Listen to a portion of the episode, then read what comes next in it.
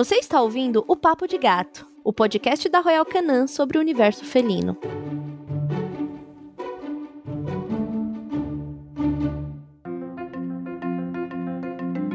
Bom dia, boa tarde ou boa noite para você que está ouvindo o Papo de Gato. E hoje nós vamos falar sobre gatos também precisam ir ao médico veterinário. No dia 21 de setembro, a Royal Canin lançou a campanha Meu Gato no Vet, com o objetivo de conscientizar os tutores sobre a importância das consultas frequentes junto com o médico veterinário. Você pode acompanhar todo o conteúdo dessa campanha no Instagram de Royal Canin, instagram.com.br Royal Canin Brasil. E este episódio é parte dessa campanha maravilhosa.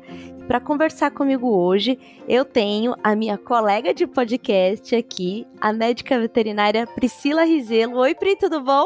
Oi, Tulin, tudo bem? E você? Tô ansiosa pelo papo de hoje. Pri, eu já fico esperando esse nosso bate-papo semanal. Você já é, assim, a minha, minha colega de trabalho aqui nesse podcast. E nós temos um convidado muito especial, que é o Dr. Alexandre Daniel. Ele é médico veterinário pela USP e é especialista em medicina felina pela American Board of Veterinary Practitioners e também é membro da Associação Americana de Veterinários de Felinos, sendo o único médico veterinário da América Latina a fazer parte da associação. Ele também é diretor clínico e proprietário da Gatos, uma clínica especializada em medicina felina. Ou seja, ninguém melhor do que Dr. Alexandre Daniel hoje para a gente bater este papo sobre a importância dos nossos gatinhos num consultório veterinário. Tudo bom, doutor Alexandre? Oi, Carol. Oi, Priscila. Eu agradeço o convite da Royal Canin e estou bem empolgado em poder conversar com vocês sobre essa temática que é tão importante de ter essa divulgação aí frente aos donos de gato. Doutor Alexandre, como começou a sua paixão com os gatos? Você foi uma criança que teve gatinho, sempre teve gatinho na sua família, ou foi mais em contato com o curso mesmo? Bem, Carol, é, eu acho que eu tive duas fases muito importantes aí que eu posso dizer que foram fundamentais para me conciliar aí nessa, nessa área que eu decidi escolher trabalhando só com gatos. Primeiro é que eu cresci com gatos, minha mãe era uma pessoa apaixonada por qualquer tipo de animal e eu tive muitos gatos e cães em casa, morava numa casa grande e eu tive muito contato com eles e desde molequinho eu já percebia como eles eram diferentes, sendo espécies diferentes. Né? E quando minha mãe tinha algum problema com o gato e ela ia levar o gato ao veterinário, eu percebia que muitos não gostavam de lidar ou não tratavam o gato como um gato e sim como um cachorro pequeno. E isso sempre ficou muito marcado na minha cabeça. Quando eu decidi começar a fazer a faculdade de medicina veterinária, uma coisa que acho que desde que eu me entendo por gente eu já tinha isso como decidido. Eu percebia que na universidade eu também via esse padrão de comportamento, onde muitos procuravam e preferiam atender a espécie canina e os que atendiam a espécie felina tratavam o gato como se fosse um cachorro pequeno, um cachorro que mia, um cachorro que usa caixa de areia, e são espécies completamente diferentes. Então acho que esses dois, esses dois pontos foram muito importantes para mim, ter crescido com gatos e ter visto como o, o gato ainda era pouco entendido, pouco compreendido frente à área profissional e da medicina veterinária. E é interessante você falar isso porque a gente está vendo pelo seu lado, pela visão da clínica. E falando aqui da, do lado dos tutores de gatos, a gente tem algumas informações que mostram pra gente que também não, não estão tão adeptos aí é, de levar os gatinhos no consultório veterinário. Tanto que esse ano é o segundo ano que a campanha global né, Meu Gato no Vet, acontece aqui no Brasil. Então, essa é uma forma da gente incentivar e mudar esse cenário. E com a sua presença aqui, eu tenho certeza que ele muda para os dois lados. Alguns dados aqui para a gente iniciar nosso papo, tá? 76% dos tutores de gato levam seus pets ao médico veterinário para vacinação pelo menos uma vez ao ano. Então a gente percebe que está muito atrelado à vacinação. Mas a gente sabe também que muitas vezes, quando é um gato de apartamento e tal, as pessoas não mantêm a frequência da vacinação. Porque pensa, ah, meu gato não sai muito, meu gato não se expõe, e acaba que é, o espaço entre uma vacinação ou outra não fica regular, levar o gatinho ao médico veterinário também não fica regular. 42% dos tutores adiam a visita. 84% consideram o médico veterinário a principal fonte de informação, então isso é legal, saber que as pessoas sabem que é onde pode sim confiar, né, para ter uma informação segura. E 50% dos tutores esperam que o estresse durante a visita seja contornado pelo médico veterinário, que é isso que você teve na sua vivência ali desde criança. Perceber que havia um estresse, você fica esperando ali do profissional, né, que faça esse manejo. Um terço desses tutores se sentem relaxados ao planejar a visita, ou seja, não vai, não segue de fato ali. E 17% dos tutores né, ainda ficam muito nervosos durante essa visita e um terço dos gatos se sentem estressados durante a visita. Então, acho que isso vai ser algumas coisas que a gente vai conseguir falar aqui no programa, né, sobre a visita, sobre a melhor forma de levar, como que os tutores se sentem, né? Falando por mim, eu já comentei isso aqui algumas vezes, eu levo meus gatinhos ao veterinário.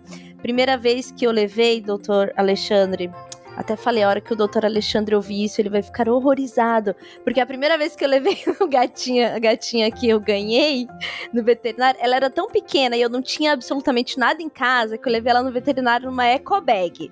Mas eu já sei que essa não é a melhor prática, tá? A gente vai falar aqui sobre o transporte também. Mas só para que as pessoas entendam que aqui a gente tem muito da realidade do dia a dia, mas o doutor Alexandre vai conseguir orientar a gente direitinho.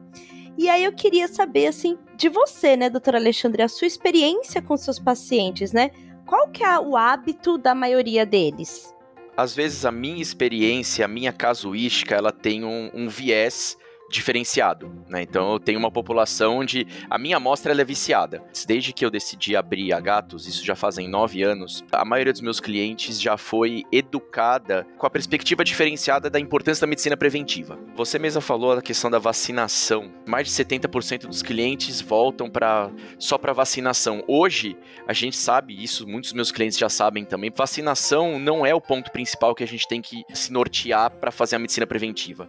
Enquanto a gente sempre procurar fazer os retornos só por vacinação, a gente perde todo o resto. Os pontos mais importantes relacionados a isso são naqueles onde a vacinação hoje ela é individualizada. Cada gato, de acordo com seu estilo de vida, sua faixa etária, local de vivência, presença de outros animais, uh, circulação de animais pelas proximidades, cada um vai ter o seu protocolo individualizado. Então, hoje, vacina ser igual para todo mundo, todo ano, não cola mais, né? A grande importância é paciente voltar à clínica todos os anos e, em necessidade, ele também será vacinado. Mas ele também vai ser avaliado, ele vai ser pesado, ele vai ter um exame físico completo realizado, uma excelente conversa com o cliente para entender hábitos uh, nutricionais, de micção, defecação, comportamentos erráticos, coisas estranhas que às vezes para o proprietário pode não ser nada demais e para a gente pode ser. E eu só dou um exemplo para a gente poder continuar falando. É muito frequente a gente falar da importância do gato manter-se hidratado. Gatos são péssimos bebedores de água. Pela própria característica evolutiva da espécie, que é uma espécie que evoluiu de origem desértica, regiões áridas e com escassez de água, e na natureza o gato preda e 70% da presa é água, usualmente na natureza gatos bebem pouquíssima água. Né? E a gente traz, como o gato ele é domesticado há muito pouco tempo comparado, por exemplo, aos canídeos, a gente traz isso para o nosso meio e a gente entende que o gato herdou uma série de características ainda dos silvestres que estão bem intrincadas na espécie. Né? Então, gatos são péssimos bebedores de água. Eles vão aproveitar ao máximo a água do alimento para ir buscar água de uma outra alternativa, como por exemplo a vasilha, né? a fonte de água e por aí vai. E a gente fala isso pro proprietário constantemente. Eles precisam beber água, eles precisam beber água, eles não bebem muito bem água. E aí, depois de 10 anos, o cliente chega pra gente na avaliação anual e fala: finalmente, Alexandre, ele aprendeu. Agora ele tá bebendo um monte de água. Aí eu falo: então, isso é um sintoma. Né? O gato que começou a beber água demais, não é que ele aprendeu depois de 10 anos você falando e forçando água para ele que ele tem que beber mais. Não, isso é um sintoma de uma série de problemas aí que eles podem ter, mas é um sintoma. Então, às vezes, para o cliente foi uma vitória, finalmente ele conseguiu beber mais água, mas na verdade não.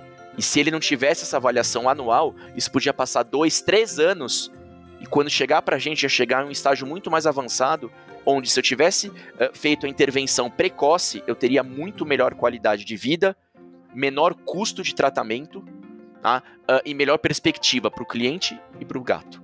Isso é a base da medicina preventiva se eu pegar um gato, avaliar ele ano a ano por 10 anos e colocar o montante financeiro que eu despendi nisso na melhor aplicação que você tem no banco, não cobre você deixar esse gato 10 anos sem avaliação e no décimo ano ele ter um pepino ir para o veterinário, você não consegue pagar com esses 10 anos que você deixou esse dinheiro rendendo. Essa é a base da medicina preventiva, é diagnosticar precoce para melhorar a qualidade, sobrevida e diminuir custos de tratamento. Perfeito. E como você falou, como o recorte do seu atendimento já vai ter uma diferença aí por ser uma clínica que é especializada em gatos, ou seja, quem está procurando já entendeu ali, né, parte desse trabalho.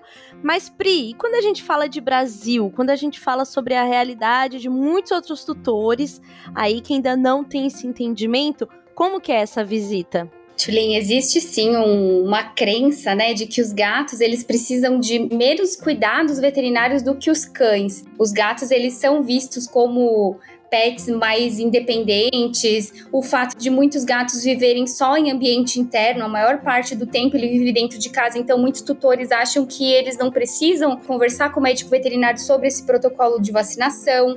Outro fator que influencia muito os tutores adiarem a visita ao veterinário é o estresse. Por muitas vezes, se esse gato não foi acostumado a visitar o médico veterinário desde jovem e ele não teve boas experiências nessa ida ao veterinário, você citou o dado no início, um terço dos gatos ficam estressados à visita ao veterinário e muitos tutores também ficam estressados de passar por isso. E isso é um dos fatores que faz o tutor adiar essa visita. Ele acha que aquilo é tão estressante e ele acaba protelando se o gato não apresenta algum sinal claro de doença, né? E a gente sabe que existem formas de tornar esse momento da visita veterinária menos estressante e estimular o tutor a levar esse gato com frequência ao veterinário. Nós falamos aqui, né, no EP sobre, sobre filhotes, como era importante já iniciar essa rotina.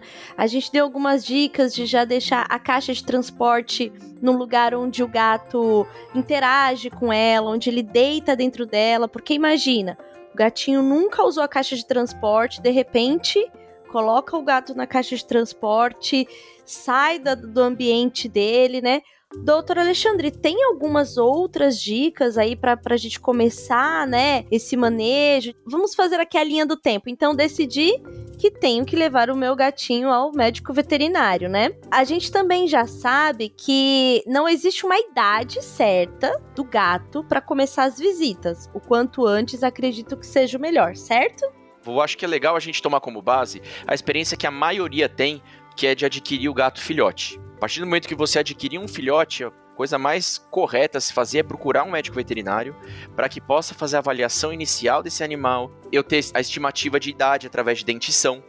E através da estimativa de idade e do entendimento de como vai ser a característica de vida desse paciente, aí a gente pode começar a nortear prazos e protocolos vacinais, prescrever as dietas mais adequadas, introduzir esse paciente a dieta úmida, que é uma coisa que eu vejo que tem muita resistência ainda, não só do meio dos proprietários, mas também de muitos veterinários. Os mitos que a gente tem em frente ao uso da dieta úmida para gatos. Eu sou um ferrenho defensor da dieta úmida para gatos.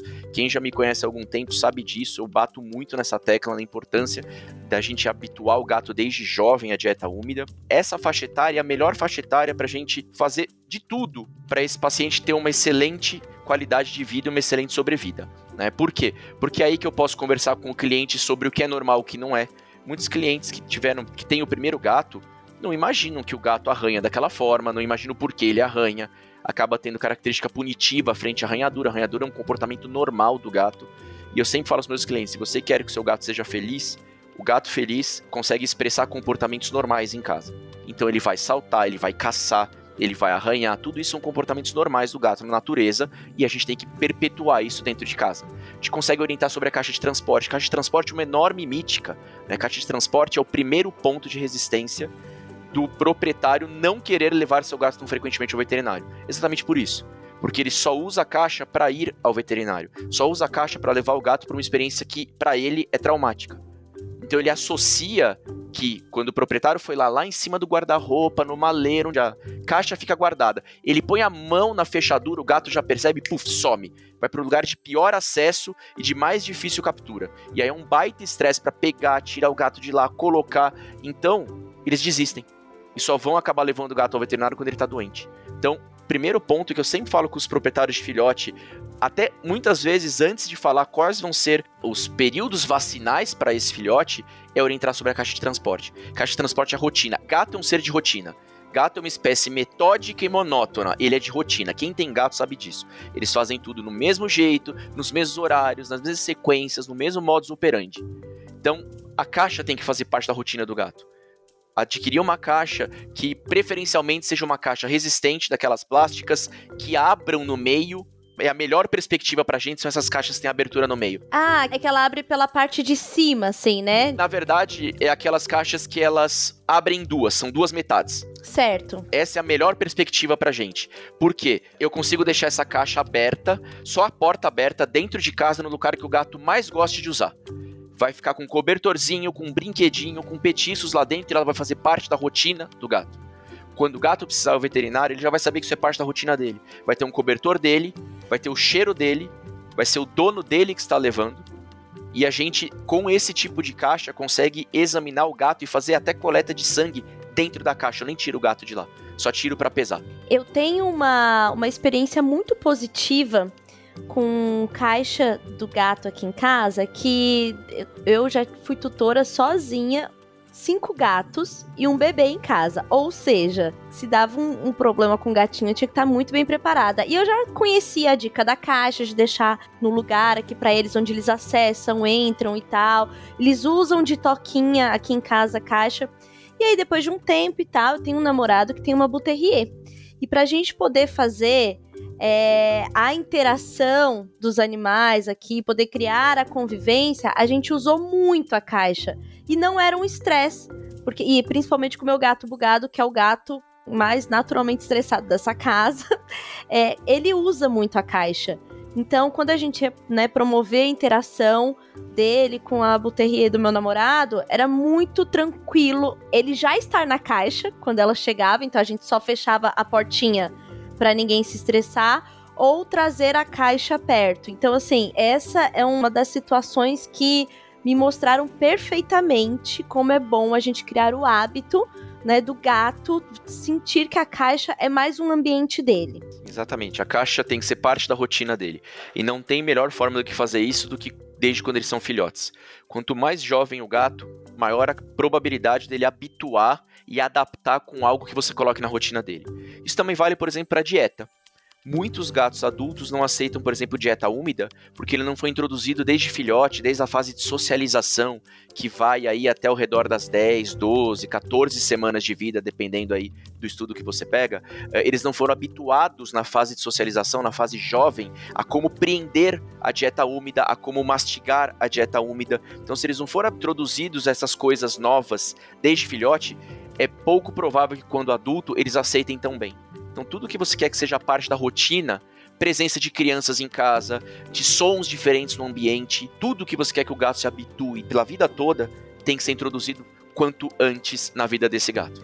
E rapidamente falando sobre alimentação úmida que a gente citou aqui, nós temos um episódio aqui no Papo de Gato para você que está ouvindo pela primeira vez, que se chama Nutrição do meu gato, e a gente falou muito sobre a importância da alimentação úmida. Eu acho que vocês vão adorar.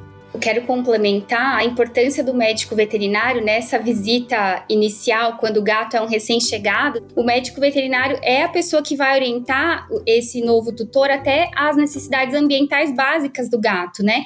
Tem muitos tutores que têm uma casa com vários gatos e tem um pote de água, um pote de água do lado da comida.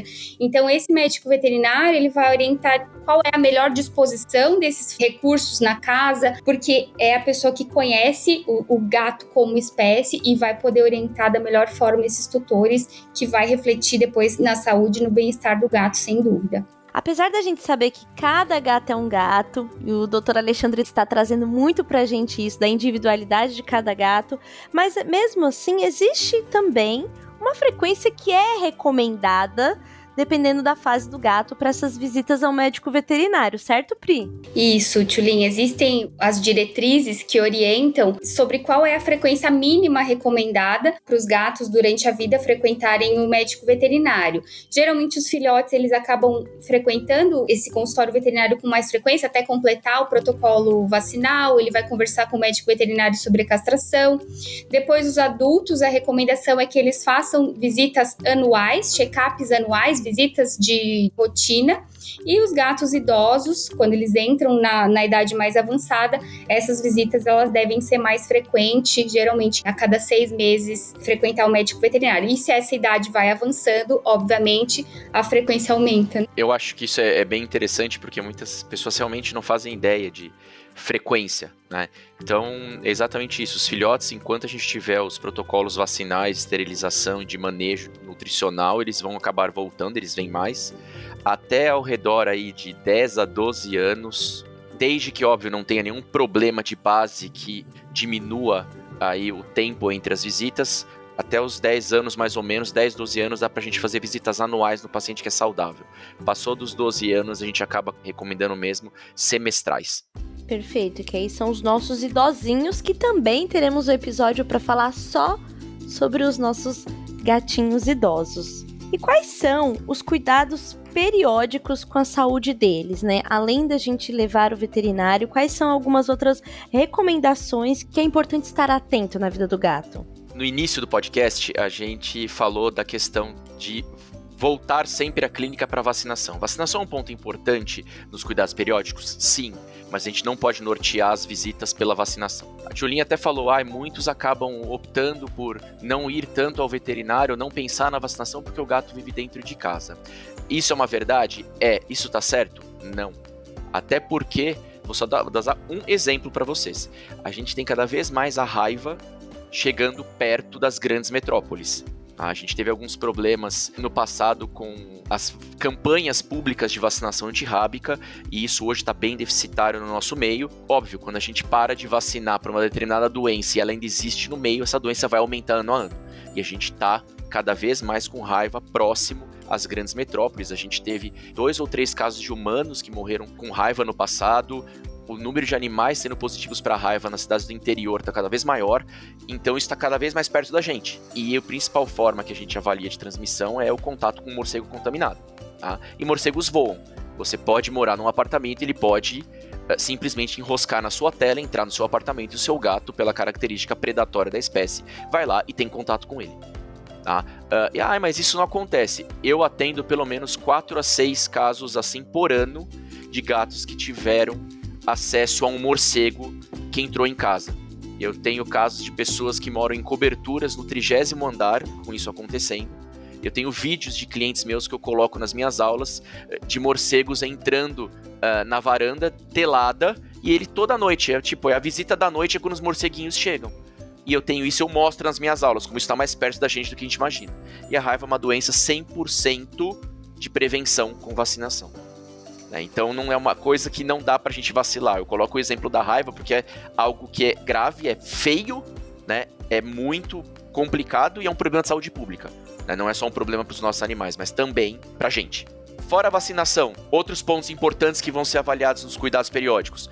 Avaliação nutricional e entendimento se aquele determinado alimento é o indicado para aquele estilo de vida, para aquela característica etária e epidemiológica. Né? É muito importante. A gente vai avaliar a dentição, e nortear se existe necessidade de intervenção em tratamento periodontal com dentistas veterinários. Hoje a gente tem uh, um grupo profissional especializado só em odontologia veterinária, tá? avaliação de pele e pelagem e pontos que muitos clientes acabam não se atendo tanto, manutenção de peso, tá? ganhos e perdas às vezes podem ser pouco perceptíveis, especialmente em animais que são muito peludos, e pra gente de um ano pro outro, o gato que perdeu 20% do peso e não tá em dieta, algum problema tem, mesmo que ele esteja ótimo. Né? Então, e a própria conversa com o cliente, o próprio entendimento se novos comportamentos surgiram, como aquele que eu comentei da ingestão de água, ou de repente o animal está urinando demais, está defecando em locais inapropriados, está com alteração de mobilidade, que a gente vai conversar bastante quando falar do episódio dos nossos velhinhos, né? Então, isso vai ser voltado para cada faixa etária. Existem perguntas e existem questionários que a gente usa para uma faixa etária e não usa para outra. Então, as avaliações periódicas não são simplesmente vai voltar, eu vou fazer a vacina e vou mandar embora. Tem toda uma questão de entendimento do paciente como um todo, pontos fisiológicos de peso e de reflexos de saúde, como boca, como pelagem e por aí vai. Não é só vacina. E do estilo de vida, porque o gato pode mudar o estilo de vida junto com os tutores, né? E é importante também acompanhar. Por exemplo, um gato que passa a ter um quintal, ou um gato que tinha um quintal e não tem mais um quintal. Então, acho que é muito importante, sim, essa rotina mesmo e todos esses cuidados periódicos com o gato. Bom, a gente está entendendo cada vez mais, né, por que é tão importante essa visita periódica ao médico veterinário, mas tem uma, uma questão sobre isso, né? Por que, que os gatos demoram tanto para demonstrar alguns sintomas? Porque isso também é, é um dos motivos para que as pessoas não vão ao veterinário, né? Para quem tem cachorro, rapidamente percebe o cachorro com algo anormal, corre no veterinário. O gato, a gente percebe que ele demora. Ele realmente demora mais para apresentar sintomas, doutor Alexandre? Sim. Na verdade, não é que ele demora mais para apresentar sintomas. Gatos são estoicos. Né? Gatos, na natureza, eles não vivem em grupos. Usualmente a gente vai ver grupos de gatos na natureza quando eles são habituados desde jovens ao desenvolvimento juntos. Na maioria das espécies de felídeos, eles são animais solitários e eles dependem de caça para viver. E eles também muitas vezes, com exceção dos grandes felinos, eles fazem partes de outras cadeias alimentares. Eles podem ser presas. Então, o gato é uma espécie presa predador na natureza. Ele está sempre em alerta para predar senão ele morre de fome. E ele tá sempre em alerta para não ser caçado.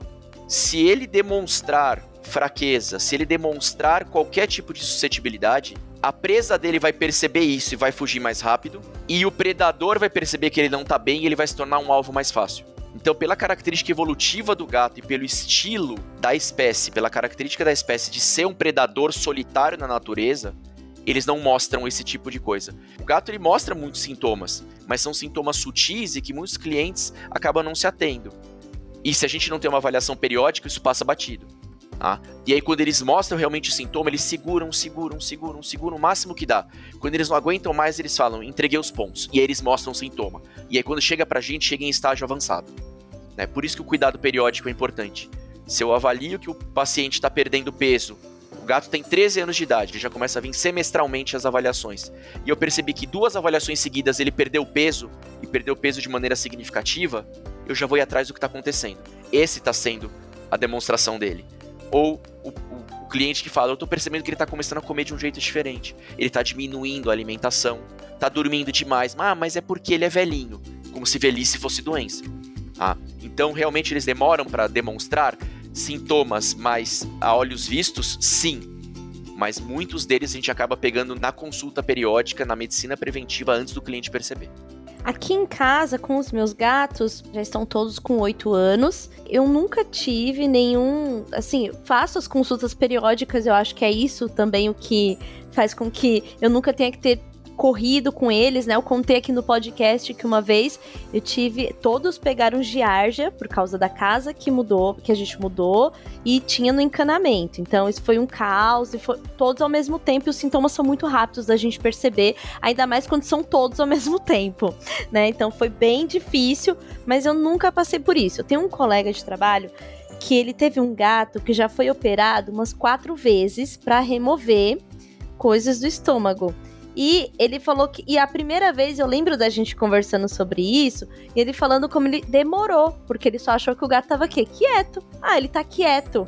E não, o gato não estava se alimentando. Quando se alimentava, vomitava a comida, né? Então, porque não estava mais fazendo a digestão e tal. E ele veio conversar comigo. Eu sempre, como foi muito agateira entre os meus amigos, ele veio falar: Ai, meu gato tá muito esquisito e tal. Eu falei: Olha, tem que ir no veterinário. Eu lembro que ele conversou comigo, era de noite. Eu falei, vai no 24 horas que eu conheço, assim, não vai esperar amanhã de manhã, porque se esse gato já tá há tanto tempo, não tá comendo direito, tá muito quieto, tá prostrado, então acho que é importante levar.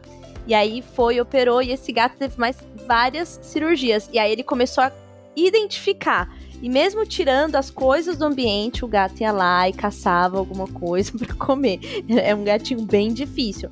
Mas eu lembro dele falando de sintomas, assim, que foi, foi pela. Eu também nunca tinha passado por isso, né? Então a única coisa que eu pude falar para ele é: não espera, vai levar seu gato no veterinário. Só pegando um gancho do que você falou, que interessante. Um quarto dos donos de gato acham que vomitar é normal. Porque ele se lambe, ele ingere pelo, então ele vai vomitar. Aí eu sempre que eu ouço isso de algum cliente, eu falo para eles assim: você gosta de assistir aqueles canais da TV a cabo que tem os programas dos grandes felídeos, dos felinos na natureza? Ah, a maioria, óbvio, todos gostam, todos. Aí eu pergunto: eles mostram os gatos vomitando na natureza? Eu falo sempre que você quer entender como um gato funciona, pensa no gato na natureza. Isso vale para hábitos de brincadeira, de nutrição, de bem-estar e por aí vai. Eles não mostram. Não mostram por quê? Porque é feio? Não, porque não acontece. Sentido usual de eliminação, e eles caçam, eles comem a presa inteira. Vai pena, pelo, osso, vai tudo. O sentido correto de eliminação é fecal. Quando existe a questão do vômito, é um sintoma. E muitas vezes é tido como algo normal porque o gato se lambe desde a primeira visita, normalmente com o filhote, a gente já orienta isso, entre muitas outras orientações. Acho que a consulta minha que mais demora são a consulta de primeiro filhote. É mais de hora conversando sobre o manual do gato. Ele não vem com manual de instruções. E muitos vão querer pegar o manual de instrução do cachorro que tiveram na infância. E não é igual.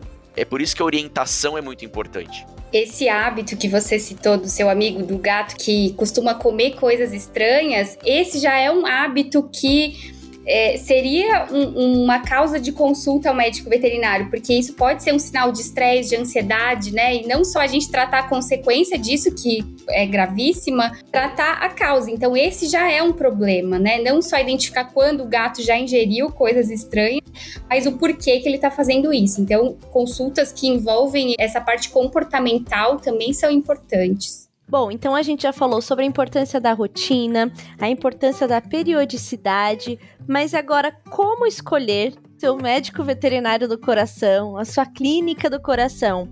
pesquisando sobre a clínica do Dr. Alexandre, que é a Gatos.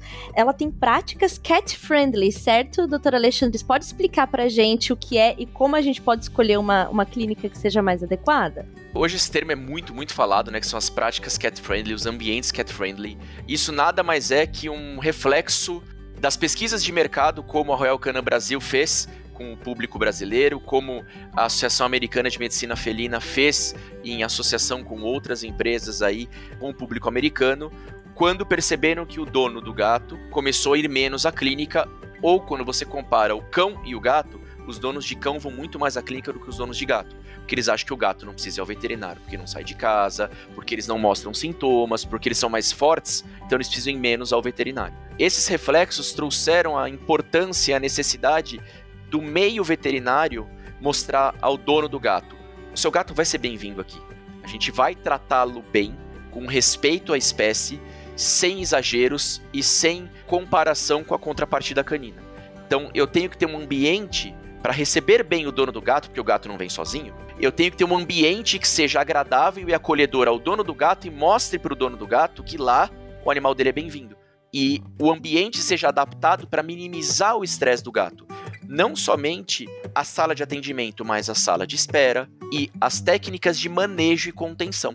20 a 25% dos clientes que eu recebo na clínica vêm na clínica após diversos traumas pregressos com outros veterinários ou com métodos de contenção e coleta extremamente exagerados ou de animais que são extremamente agressivos e não deixaram se conter em outros locais e com um ambiente que seja preparado para receber o gato, com uma sala de atendimento e uma equipe que respeite o gato e preferencialmente a gente tenha só gatos nesse ambiente, tudo isso facilita muito o nosso manejo e diminui muito o estresse do gato.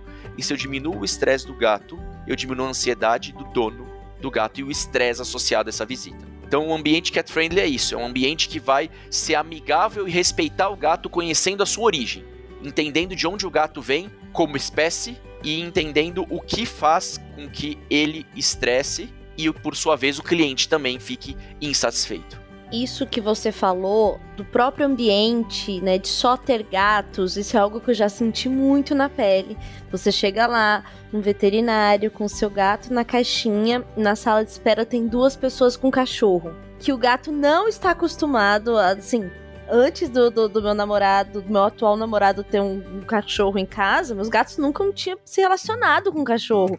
Então, quando eles chegam e, e, e sentem o cheiro e vem um cachorro numa sala de espera, que muito provavelmente não está numa caixinha, está só na coleira e vem cheirar a caixinha, realmente o gato fica muito estressado. Então, tudo que você conseguiu manejar ali, né, controlar do estresse até chegar na clínica, acabou na sala de espera. Essa situação que você falou, onde a caixa do gato tá na maioria das vezes? No chão. Onde a maioria dos gatos na natureza ficam? No alto.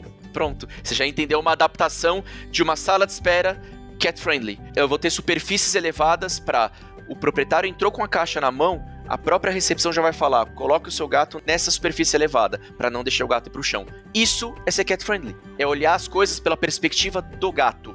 Quando a gente olha as coisas pela perspectiva do gato, tudo fica mais fácil. Perfeito, eu já estou ansiosa para minha visita na Gatos e colocar os meus gatinhos. Mas olha, eu posso te dizer que muitas clínicas que atendem cães e gatos hoje estão procurando cada vez mais e isso me deixa muito feliz. Há seis anos eu tô no, no programa Cat Friendly Practice da Associação Americana de Medicina Felina, batendo nisso. Ah, agora a gente está conseguindo ver muita coisa mudar. O simples fato do, do, do, proprietário de uma clínica, um hospital que atende cães e gatos, separar uma parte da recepção dele só para o gato, já faz toda a diferença. Você pode ter cães próximos, mas só de não ter esse contato visual, como é que o gato caça na natureza? Ele fica encarando a presa, encarando, encarando e dá o bote. Imagina o cachorro fica encarando ele. E ele tá preso num lugar que ele não pode se esconder. Ele assume o lugar da presa. Ele vai estressar, ele vai entrar em pânico. Ah, então isso é olhar as coisas pela perspectiva do gato. Esse é cat friendly. E durante a consulta, né, como que se desenvolve essa prática, né? Você falou sobre a caixa, que quando a caixa ela é aberta, né, dá pela parte de cima, né, que facilita muito o atendimento deles, mas também existem práticas para a hora da consulta? Ah, existem. Assim, o que eu acho bem interessante é, não é porque não existe essa caixa que vai ter estresse e não vai ser cat friendly de forma alguma. Né? Usualmente isso é uma conduta minha, né? Como minha clínica só atende gatos, isso não é um problema, mas os, muitos veterinários que fazem curso comigo, que vão procurar saber com a gente sobre possibilidades de deixar o ambiente cat friendly, eu falo, tem uma sala só para gatos na sua clínica. E não é aquela sala que quando não tem gato eu vou atender o cachorro, não, só para gatos, porque gatos se reconhecem no ambiente pelo cheiro. Então, se tiver cheiro do cão, isso vai estressá-lo. Tá? Então, o que eu faço com os meus clientes? Eles entram na sala, agora, infelizmente, com essa história de pandemia, a coisa está um pouco diferente, mas a gente já está voltando aos atendimentos normais na clínica presenciais com o cliente. Uh, ele entra na sala com o gato, eu coloco a caixa em cima da mesa, eu já abro a caixa. E só de abrir a caixa e deixar o gato sair reconhecer o ambiente, eu passo o senso de controle que antes era meu para ele. E o gato ter o senso de controle na situação é uma característica cat friendly, é a chave da, do sucesso. Ele pega, ele vai explorar a sala, se ele quiser, para ele entender onde ele tá. E se ele não quiser, ele fica lá dentro. E aí depois eu vou abordá-lo e retirá-lo da caixa. De deixar isso acontecer, dele ter o controle da situação, já facilita muito o nosso manejo.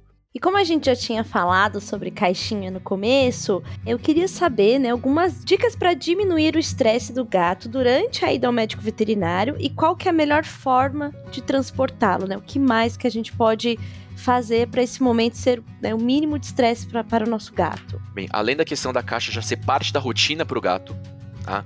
Sempre leve na caixa um cobertor, uma toalha junto, primeiro para diminuir o atrito e o contato com a superfície gelada do plástico. E também para ele ter a característica olfativa de uma lembrança do ambiente dele, para ele saber que ele está em um local que para ele traz segurança.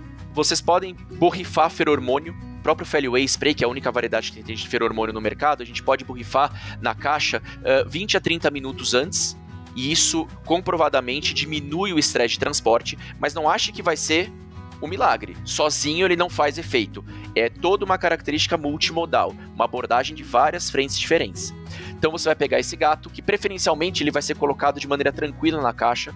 Se a caixa muitas vezes já for parte da rotina, ele vai entrar sozinho.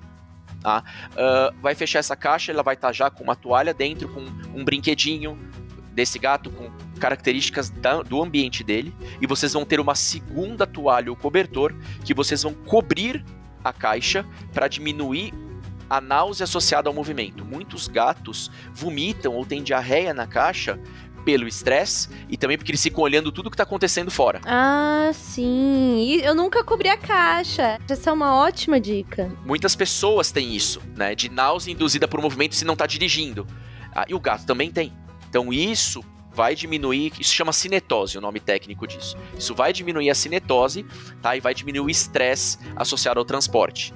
E usualmente os melhores locais para você transportar, muitas pessoas acham que aí pode pôr no banco da frente e passa o cinto de segurança.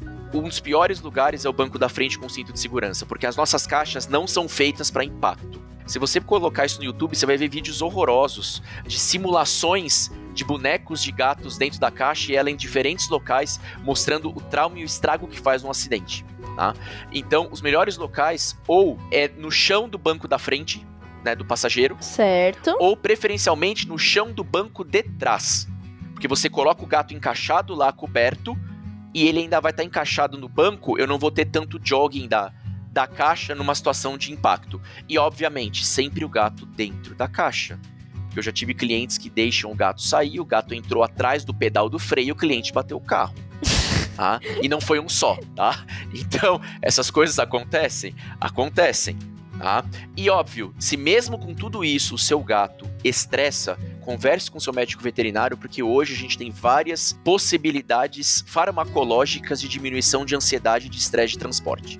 E no caso de quem tem mais de um gatinho, você recomenda que faça a visita juntos ou que leve cada um de uma vez? Você pode fazer a visita juntos, desde que cada um tenha a sua caixa. Certo. Por quê?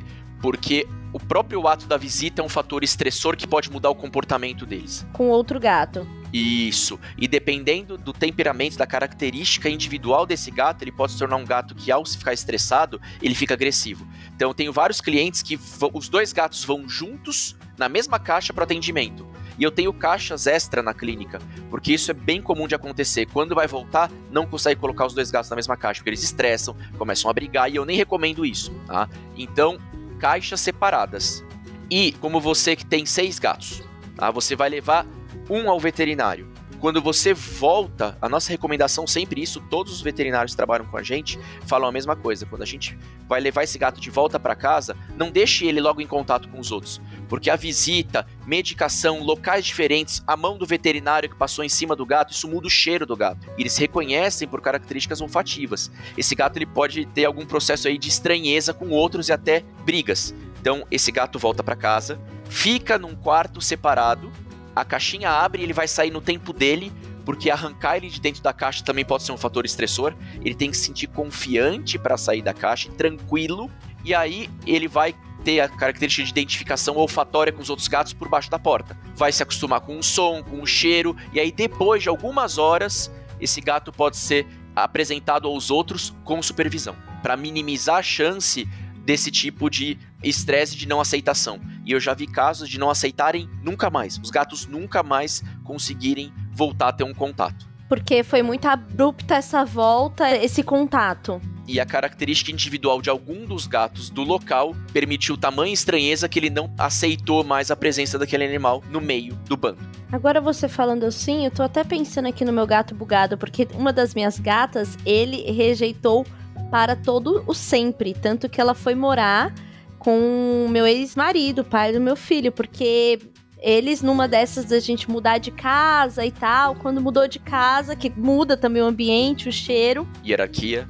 Nossa, muito difícil. Aí, pelo bem-estar dela, ela foi para uma outra casa, porque realmente em casa a gente não tava mais conseguindo, assim. Foi, foi bem bem difícil, bem estressante, bem dolorido. Mas agora meu filho tem duas casas e gatos dele nas duas casas. Essa é a parte muito boa. É, isso é bem comum, Carol. Você imagina como isso é comum. É, né? Ele estressou de uma forma que realmente a gente percebeu que a gata estava sofrendo muito, né? Então, naquele momento era melhor separar mesmo. E eu tava fazendo as contas esses dias de quantos animais o meu filho tem contato, porque tem três gatos em casa, aí na casa do pai dele tem dois outros gatos, aí na casa da namorada do pai dele tem três gatos e meu namorado tem cachorra. Então, assim, a vida dele é permeada de gatos e, e, de bichinhos. Inclusive, o bugado, quando ele volta para casa, meu filho volta para casa, o bugado estranha ele. Cheiros. Cheiros, exatamente. Gatos se reconhecem no ambiente por cheiro. Inclusive, olha que coisa interessante, eles escolhem a dieta por cheiro também, não por sabor. É verdade, a Pri já contou isso pra gente aqui no nosso episódio Nutrição do Meu Gato. e agora eu tenho mais uma pergunta. Nós, como tutores, o que, que a gente pode levar de informação do gato para hora da consulta? O que, que a gente facilita para essa conversa, para esse entendimento, quando a gente vai para o médico veterinário com o nosso gatinho? Você pode ajudar a gente, Pri? É super importante a gente levar todo o histórico comportamental desse gatinho, né? O, o, tutor que observa muito o gato, ele conhece os comportamentos normais e ele consegue identificar qualquer possível alteração. Então, qualquer alteração no comportamento, como essa questão da ingestão de água que o doutor Alexandre citou, é super importante de levar essas informações para o médico veterinário, alterações do apetite, é importante levar os registros de vacinações anteriores, de vermifugações anteriores, caso esse médico veterinário não tenha acompanhado esses protocolos durante toda a vida qualquer medicação que esse gatinho esteja tendo contato. Alterações comportamentais também são importantes, alterações no uso da caixinha de areia, qualquer possível informação que esse tutor puder levar, muitas vezes o tutor não consegue identificar isso como um problema, ele identificou uma pequena alteração no comportamento, mas o médico veterinário consegue juntar todas essas informações e, sem dúvida, é, vai auxiliar sim no, no exame clínico e no diagnóstico, caso realmente realmente haja algum problema. Perfeito. Nesse episódio, então, a gente conseguiu passear por todo o processo de levar o gatinho ao médico veterinário. E foi muito bom estar aqui novamente com você, Pri. Muito obrigada, doutora Alexandre, pela sua presença, por trazer tanta informação boa pra gente e principalmente o que eu senti, tanta empatia com os nossos felinos, que eu percebo que isso conduz aí a sua jornada do seu trabalho veterinário. Isso é muito importante pra gente porque a gente consegue sentir de fato os nossos gatinhos acolhidos e respeitados como eles devem ser. Então quero agradecer demais a sua presença aqui. Eu também agradeço a presença, foi, foi bem legal, gostei bastante de conversar disso. Eu, eu gosto muito de falar de assuntos que são usuais para donos de gato, porque eu acho que quanto mais a gente falar e mais a gente difundir a informação, melhor vai ser para os nossos gatos, melhor vai ser para a característica homem-gato na casa e a gente só tem a ganhar aí com tudo isso. Obrigado mesmo. Tulin, quero agradecer muito de novo o nosso papo, doutor Alexandre, também agradecer a presença. Foi um prazer conversar com vocês hoje e é muito importante a gente levar informação, o máximo de informação que a gente puder para os nossos tutores e informá-los como é a melhor forma de levar esse gatinho ao médico veterinário, a importância da frequência das visitas, porque o que a gente mais quer é que os nossos gatinhos vivam mais, vivam melhor, sempre pensando na saúde e no bem-estar. É isso, e no nosso próximo episódio, que será no dia 5 do 10, nós vamos falar sobre os hábitos e a rotina saudável do gato. Quais os hábitos mais comuns no seu felino? Como é a rotina com o gato? Essa e muitas outras respostas no podcast da semana que vem. Tchau, tchau!